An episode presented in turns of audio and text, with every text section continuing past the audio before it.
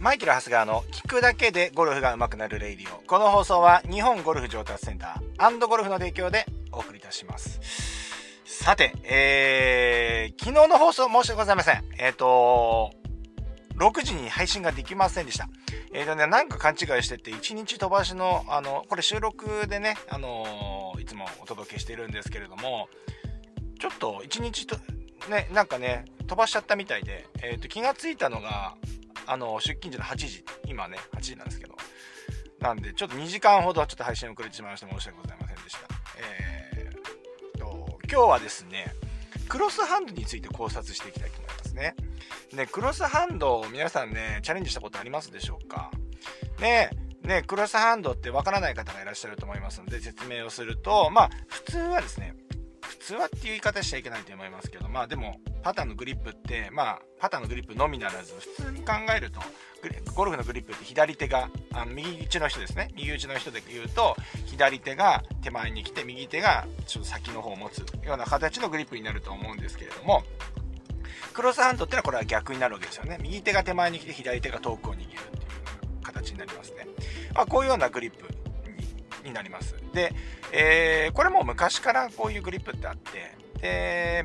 えー、僕らがね、研修生というかね、頃はね、やっぱちょっとパターの苦手な人がやるグリップ、ね、あの、って言われてま、言われてたっていうか、僕の感覚、僕だけじゃなくて、ね、昔からやれてる方はそんな感覚が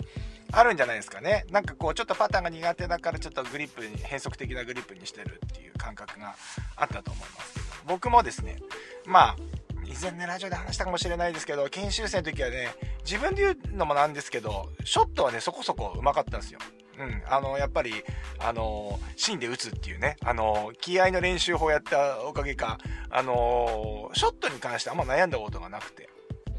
で、どちらかというとパターに悩みがあって、まあ、パーオン率がね、高い選手っていうのは、やっぱりパターはどうしてもね、長いパットが残ったりするんで、パターのね、えー、数字上げるのと難しくなってくるんですけれども、えー、このパターがね、えっ、ー、と、まあ、この派生、研修生の時ほら練習行くわけじゃないですか。で、みんなほら、あの、で、仕事以外は点々バラバラ、研修生も何人かいるんでね、練習に行くんですけど、みんな点々バラバラ人に人によってはね今スイングやってるから練習場行くっていう人もいたりコース行くっていう人もいたり、まあね、アプローチ練習場行くっていう人もいたりしてなんかねその研修生ってね、まあ、それぞれの動きするんですけれども長谷川いない場合は練習グリーンに行けっていうか 長谷川探して長谷川はね基本的に練習グリーンにいるっていう なんかねそういうあれがあってまあ確かにあの、僕はなんかすっごいやっぱ苦手だからそこに対してすごい集中してたって練習してたっていうのもあるあるからやっぱりね練習グリーンにいる時間帯すごい長かったんですよね、だからもうみんな僕を探す時はね練習グリーンがいるっていうねそんな話もありましたけれども。ねまあそのぐらいパターってあれなんで、まあ、私でもねちょっと苦手だったんで結構ねあのクロスハンドとかも結構やってた時期がありましたね。うん。まあ今はね順手で握ってはいるんですけれども。このねクロスハンド今ねプロゴルファーでクロスハンド結構多いんですよね。もうね今最近パターンの名手でいうあの金谷さん？金谷拓実選手なんかはもうクロスハンドですよね。じゃあ彼が、えー、パターが苦手かっていうとそんなことないですよね。パター上手です。もう本当に世界とねナンバーワンアマチュアですから。あのあれ？違ったか？取れなかったのかな？取れましたよね。で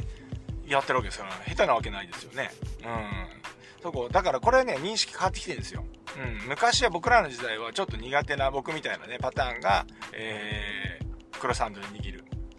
やる。最近はですねもう単純にパッティングスタイルとしてねもう認められてきてますよね。うん。でこのクロスハンドがねじゃあなんでいいのかっていうと、えー、まああのこう順手で構えるとどうしても右手が先に来るのでどうしてもこの右手で押すような形で、え、ストロークするような形になりますよね。あまりこの右手の左左が利き手の右打ちっていう方はまたちょっと話違うんでしょうけどうん普通に考えてやっぱ右手で感覚出したくなるから右手になるんですがだから左手のリードって言ってもなかなか難しいわけなんですよねで、えっ、ー、とまあこれなんで難しいのかっていうと、どうしてもやっぱ右手が効いてきちゃうからなんですよ。だからやっぱここのプレイヤーはせめぎ合いだと思うんですよね。本来、本来ね、こうパターのパターのストロークって、まあ、ショットよりは割とこの何て言うんですかねストローク的に言うとストレートに近いじゃないですか。それでもやっぱ来角がある分だけやっぱりインサイドインにはなるんですけれども、まあ、パターよりかはちょっと手元も動くんでまあどちらかというとこう少しまっすぐまっすぐのイメージがちょっと強くなってきますよね。うん。語弊がないように繰り返し言いますけど、あれですよ、パターンのストロークがまっすぐまっすぐって理論上ちょっと間違ってますからね。大角がある。斜めにね、シャフトが入ってますから、あの、やっぱりこの、自然なインサイドインになるのが正しい軌道なんですけれども、感覚として、やっぱりショットより、まあ、ショットに比べると、やっぱりこう、ストレート気味の球、あの、動きになってくるわけですよね。だからあんまりインサイドアウトになったりとか、アウトサイドインになったりとかって、あんましないわけですよね。で、えーと、そうなった時にこのストロークが安定する、まあ、自分の思ったところに手が手とかクラブが出ていくっていうところで考えていくとやっぱりリードする方の手って大事になってくるんですよね。これ何を言ってるのかっていうと例えばねこう紙を1枚用意します。なりますね。でそこにペンをね 1, 1本持ってまっすぐの線を書いてください。って言ったとするじゃないですか。でその時にまっすぐの線を引こうって言ってまあ例えば右手右利きの人が右手で持ってまっすぐ引こうって言ってペン先を先にしてこうまっすぐ引くってあまりないと思うんですよね。どちらかというとペン先が後で手元が先に感じでスーッと引いてくるわけですですからリードする。まっすぐ引こうともまっすぐと引こうね線今線ですからまっすぐ引こうと思った時にこのペン先が先じゃなくて手が先に来てないとやっぱりなかなかまっすぐの線って書けないわけですよねだからこのアプローチも一緒で、アプローチはね、あの、ごめんなさい。えっ、ー、と、パッティングも一緒で、やっぱりここはね、やっぱりこう、手元がやっぱりちょっと先行しててほしいわけですよ。うん。で、そうなった時に、利き手の右、右、えっ、ー、と、これがですね、左手が前にあるのと手前にあるのとは全然違ってくるんですよね。そう、これクロスハンドにすると、この手っていうのが、ずっと手が前に出やすくなってくるんで、割とこの、まあ僕らっていう手が動いてる。手が動く、手が動かないって表現したりするんですけど、やっぱりパターが調子悪くなってくると手が動かない、動いてないよね、みたいなね、言い方したりするんですよね。そう。だからこの手がね、動きやすくなってくるんですよね。そう。そうすると、さっき言ってた、あのま、っすぐの線が引きやすくなってくる。紙にねうん。まっすぐで繰り返し言いますけどまっすぐじゃないんですけれども割とその思ったところに、えー、線が引けるようになってくるということになるわけですよ。うんまあ、そういう理由からやっぱりクロスハンドって多分あのメリットを得られてるんじゃないかなというふうに思うんですよね。だからまあ最近ではこのクローグリップとかねいろんなグリップのスタイルがありますけれどもまあそれぞれ苦手な、ね、みんなそういうクローグリップの人もやっぱパターンうまいしね、うんそう、だから苦手だからやるっていうよりは、その、そういうパッティングスタイルとしてもう確立してるんで、まあそのメリット、デメリットありますけれども、えっ、ー、と、まあトライしてみる価値あるかなと思いますね。パター苦手な方とか、どうしてもパターのグリップに違和感がある方とかっていうのは、やっぱりそうやってグリップを試す、うん、っていうことをやっていいと思います。それから、えー、おすすめするのは、やっぱりこう、うんえー、あれですね、パッティングのグリップをですね、もうなんか、あの、いくつか持っておく。まあ、パターンもそうなんですけど、パターってね、飽きるんですよね、練習。これね、すごい、確かもうなるほどって思った話があって、あれどこだったか？なブリーストンオープンかな？ブリーストンオープンで、今年のブリーストンオープン行った時に、片山選手とね、話、ちょっと話して、あのー、練習グリーンでね、話してた時に、あなんだっけな、パター、やっぱり、あの、その時僕、近藤智弘のね、キャディやってたんですけど、で、近藤も、あの、キャあの、何、パッティング悩んでて、パターいっぱい持ってきてたんですよ。で、えっ、ー、と、俺も多いけど、あの片山さんと話しててね、俺も多いけど、こんちゃんも多いよね、みたいな話になって、もうなんでですかっていう話になるじゃないですか。悩んでる雰囲気ないんだけど、でも片山さんは、パターのね、あの、パターの練習飽きちゃうじゃんっていうわけですよ。飽きるから握り方変えたり、パター変えたりしてるんだよねって言ってるんですよ。だから練習量を増やすためにパター変えたり、パターのパッティングのね、グリップ変えたりしてる。めってやっぱ違うなと。私はあのー、永久シード持ってる選手、やっぱちょっと言うこと違いますよね。やっぱなるほどと思いましたね。確かにね、パターのね、パターってね、やっぱね、なんていうのかな、マンネリ化していくんですよ。だから手も動かなくなってくるし、なんかやってくるんですけど、やっぱりこう、確かに片山さん、パターの練習とかね、必ず